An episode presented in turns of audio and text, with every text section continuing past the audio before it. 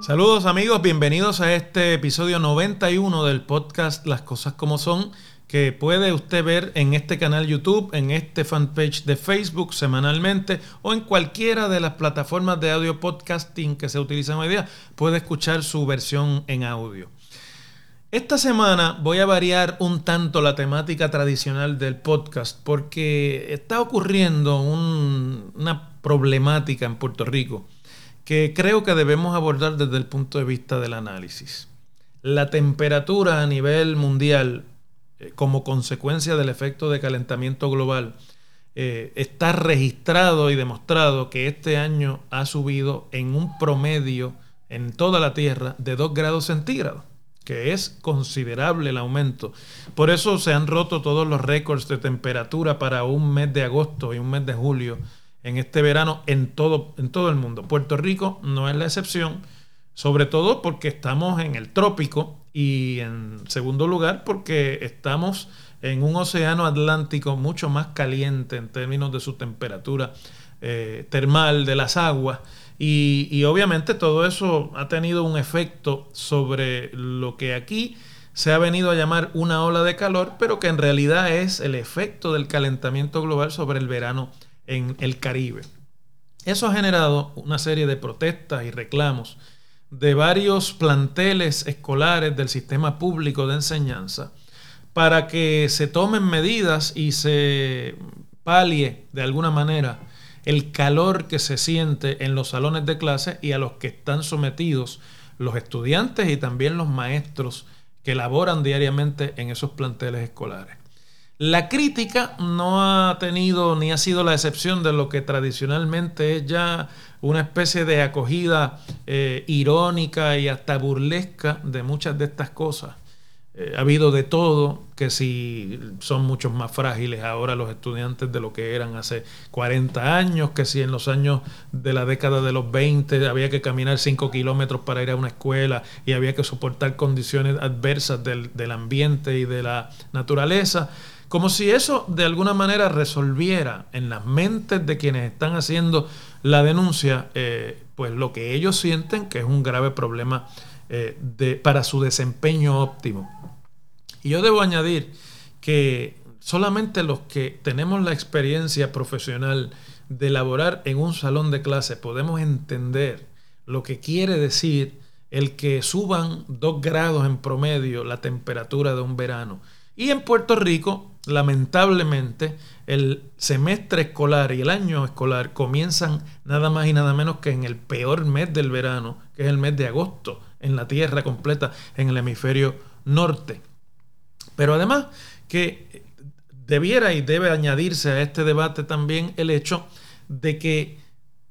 el efecto del calor no es solamente la temperatura que se registra, por ejemplo, en los termómetros del Servicio Nacional de Meteorología dispersados por toda la isla o en el Aeropuerto Internacional Luis Muñoz Marín, sino que pasa lo mismo que con el frío, pero a la inversa, ¿no? El efecto ambiente hace que las temperaturas se sientan mucho más extremas. Por ejemplo, en Vieques eh, se han estado registrando temperaturas con efecto ambiente de 130 grados Fahrenheit. En algunas partes de la costa norte de Puerto Rico se han estado registrando temperaturas que con el efecto ambiente se sienten de 120 y 125 grados. Esas son temperaturas extremas y realmente no hay organismo viviente que pueda realmente funcionar bajo un ambiente de calor tan intenso y prolongado, sobre todo si usted tiene que estar concentrado en salones de clase por ocho horas,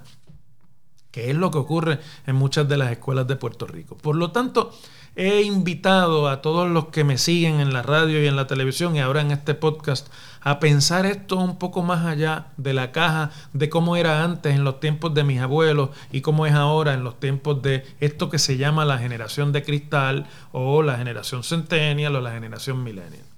Sobre todo porque me parece que no solamente estamos hablando del asunto físico del calor, sino del asunto social de que el Departamento de Educación de Puerto Rico es la agencia pública que más dinero ha recibido del, dinero, del gobierno federal y que más presupuesto tiene en Puerto Rico, entre otras cosas para acondicionar los planteles escolares y para crear en ellos un ambiente propicio para el proceso de enseñanza-aprendizaje. Y por eso el que se atienda con tan mediocre respuesta el problema de calor que no es de este año, que ha venido ya afectando por varios años eh, a Puerto Rico y a todo el trópico, genera también un lenguaje de desigualdad social, porque una agencia a la que no le falta dinero, más bien han tenido que devolver fondos porque no los han tenido que usar o porque no los han podido usar,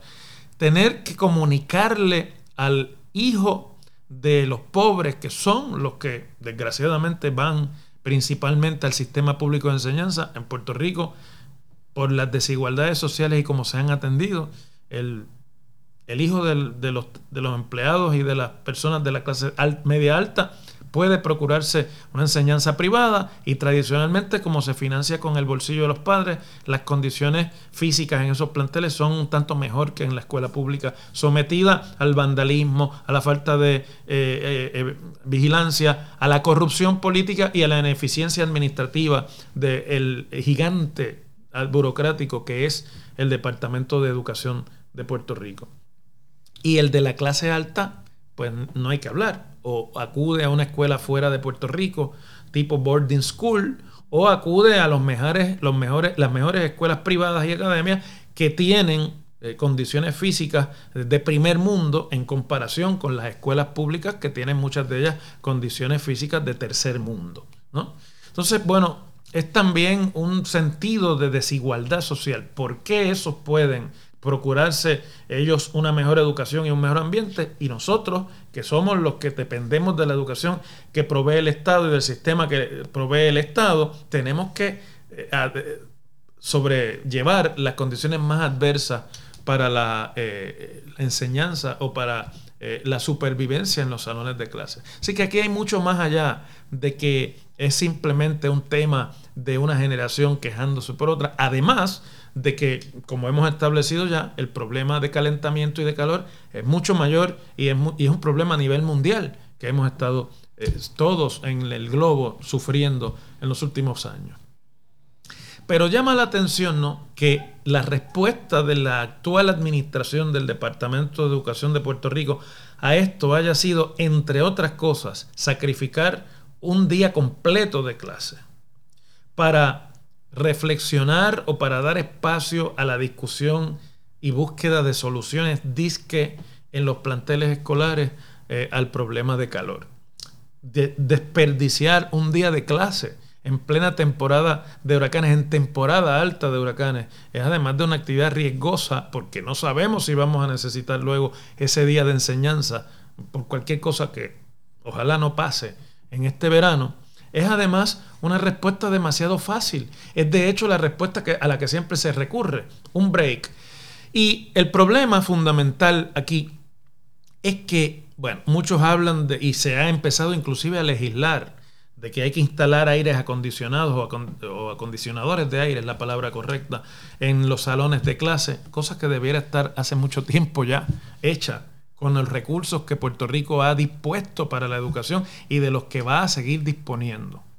Pero además, porque esto lo que denota es un enorme problema burocrático de falta de mantenimiento, de falta de atención a las condiciones físicas, que se acentúa precisamente cuando aparecen problemas para los que no estábamos, o los que no estábamos esperando, o para los que no estábamos preparados. Yo pongo, por ejemplo, un plantel escolar que conozco desde su construcción en la Escuela Superior Vocacional de Mayagüez, mi ciudad natal en el oeste de Puerto Rico. Ese plantel escolar que se diseñó en la década del año 2000, que se diseñó con todos, todos los aditamentos necesarios para que tuviera la mejor planta física de cualquier plantel escolar en Puerto Rico, tenía un sistema de acondicionador central de aire, no solamente para sus salones de clase, sino también para los talleres de diferentes materias que en una escuela vocacional técnica son parte del ofrecimiento académico. Yo recuerdo su inauguración porque participé de ella cuando trabajaba como asesor de educación de la entonces gobernadora de Puerto Rico. Y recuerdo precisamente cómo me impactaba las condiciones agradables del ambiente en aquella escuela. Poco tiempo después, quizás menos de 10 años después, acudí a esa escuela a emitir mi voto porque era la escuela en la que me correspondía emitir el voto por mi lugar de residencia en la ciudad. Y cuál no fue mi sorpresa de descubrir que ya el sistema de acondicionador de aire no funcionaba y que en pleno mes de noviembre, que es cuando se celebran las elecciones generales en Puerto Rico, el calor en aquel plantel y en aquellos salones de clase en un domingo, en un martes de, a las 11 de la mañana, era insoportable. Si eso fue en aquel momento, imagínense ustedes tantos años después y en pleno verano. Es decir, que lo que esto nos permite eh, reflexionar, pero debería ser una reflexión para resolver el problema es cómo en Puerto Rico se invierten millones de dólares en planteles escolares, muchos de ellos que son equipados gracias a la asignación enorme de fondos federales que Puerto Rico recibe para educación y nadie se preocupa por presupuestar el mantenimiento de esos planteles escolares y por lo tanto ni siquiera los acondicionadores de aire funcionan en muchos casos. Escuchaba además y leía el, testimonio del alcalde del municipio de Calley, en la zona central de Puerto Rico, que había destinado o acaba de destinar una cantidad millonaria de dólares para instalar acondicionadores de aire en todos los salones de clase de su municipio, que hoy día cuenta con cerca de dos escuelas de veintipico que tenía hace una década. Y el propio alcalde decía que a principios del siglo, en el año 2000, había él mismo encabezado una iniciativa para dotar de acondicionadores de aire todos los salones de las 22 escuelas de Calle en este momento, que se perdieron por la falta de mantenimiento, que se perdieron por la falta de atención y que por lo tanto ahora había que reemplazar a un costo millonario toda la flota de acondicionadores de aire porque la inmensa mayoría de ellos están inservibles. Leía además que como parte de su plan de trabajo, la secretaria designada del Departamento de Educación, la doctora Yanira Raíces, eh, sostendría una serie de reuniones, que es uno de los males de la burocracia puertorriqueña, excesivamente reunida y en juntas constantemente, hablando de las cosas pero no haciéndolas. Porque en las reuniones no se hacen cosas, en las reuniones se discuten cosas. Todo lo que se va a hacer ocurre antes y después de esas reuniones. Con iba a reunirse ella con los burócratas de la Administración de Edificios Públicos eh, y con la Oficina para el Mejoramiento de las Escuelas Públicas para ver de qué manera se podían hacer unas requisiciones de compra que, se, que pudieran atender la adquisición de abanicos de techo o de acondicionadores de aire de manera acelerada. Y una iniciativa para reparar 6.500 fuentes de agua eh, potable o water coolers eh, que, hay instaladas en los planteles escolares y que no sirven por falta de mantenimiento, por falta de atención y en muchos casos hasta por falta de conexión al momento de la construcción. Entonces, no es solamente el tema del calor, ni es el tema únicamente de la necesidad de acondicionar el ambiente de los salones de clase, es el tema del abandono y de la dejadez al que somete la burocracia gubernamental puertorriqueña las escuelas públicas y casi todas las instalaciones públicas y que terminan rindiéndole el peor servicio posible a la parte de la ciudadanía a la que deben prestarle esos servicios. Es decir, que aunque la doctora Raíces, que acaba de ser designada quinta secretaria de educación de este gobierno en los tres años que lleva en el poder, no es la responsable de la situación física de las escuelas, que no es tampoco la responsable de la ola de calor. Sería irracional responsabilizar a una secretaria sobre eso. Es la cara que tiene que atender la insatisfacción creciente de una clase social de puertorriqueños que sienten que no son iguales que el resto de los puertorriqueños porque el gobierno no le ha prestado la atención necesaria a los planteles escolares. Y recuerdo y traigo ante ustedes también la anécdota que compartí con mi audiencia de radio y que, con la que quisiera terminar este podcast. Yo comencé a impartir clases o a enseñar en el recinto de Mayagüez de la Universidad de Puerto Rico en el año 1998. Después de haber estudiado allí mi, preparación a nivel de eh, bachillerato. Y recuerdo en ese primer semestre, aquellos primeros años de mi experiencia docente en la universidad, el calor extremo y agobiante que nos quejaba en aquellos salones de clase del edificio de estudios generales del recinto universitario de Mayagüez, que en muchas ocasiones obligaba a uno a terminar temprano la clase para poder buscar un poco de alivio a aquella situación eh, inhóspita para la enseñanza universitaria. Pocos años después, esos edificios que habían sido diseñados por el genio de la arquitectura Henry Klum, al que la Universidad de Puerto Rico comisionó casi todo lo que se construyó en, en la universidad en la segunda mitad del siglo XX, y que habían sido además diseñados para tomar en cuenta la situación y la condición tropical de la isla de Puerto Rico, con la famosa ventilación cruzada, con vegetación a su alrededor y demás, era, habían sido transformados por el desmonte, por el abuso de la naturaleza y por la excesiva construcción en cemento en el propio recinto, en hornos que realmente no proveían ni la ventilación cruzada, ni ya la, la situación ambiental eh, adecuada para enseñar allí en un mes de mayo, en un mes de agosto o en una sesión de verano en los meses de julio y julio. Eso ocurrió en el ocurría en el año 1998. Poco después tuvieron que olvidar la ventilación cruzada e instalarle acondicionadores de aire a todos los salones de clase de ese edificio para poder proveer un ambiente mejor. Si eso ocurrió allí, en esa época, donde todavía no se hablaba como se habla hoy día del calentamiento global, como cuando todavía no se tenía la conciencia de todos los cambios climatológicos a los que estamos expuestos y que en Puerto Rico hemos sufrido en su forma o en su producto de desastres naturales, sobre todo de huracanes y tormentas en el Atlántico. Imagínense ustedes 25 años después. Y lo que resulta realmente increíble es que con todo el dinero que se ha gastado y que se anuncia para gastar, ahora el Departamento de Educación que administra las escuelas públicas tenga que recurrir a un operativo de emergencia para adquirir, reparar o simplemente sustituir acondicionadores de aire o abanicos de techo en proceso que todos sabemos va a estar expuesto al riesgo de corrupción que estos procesos de compra de emergencia producen cuando las cosas no se hacen planificadas ni pensadamente.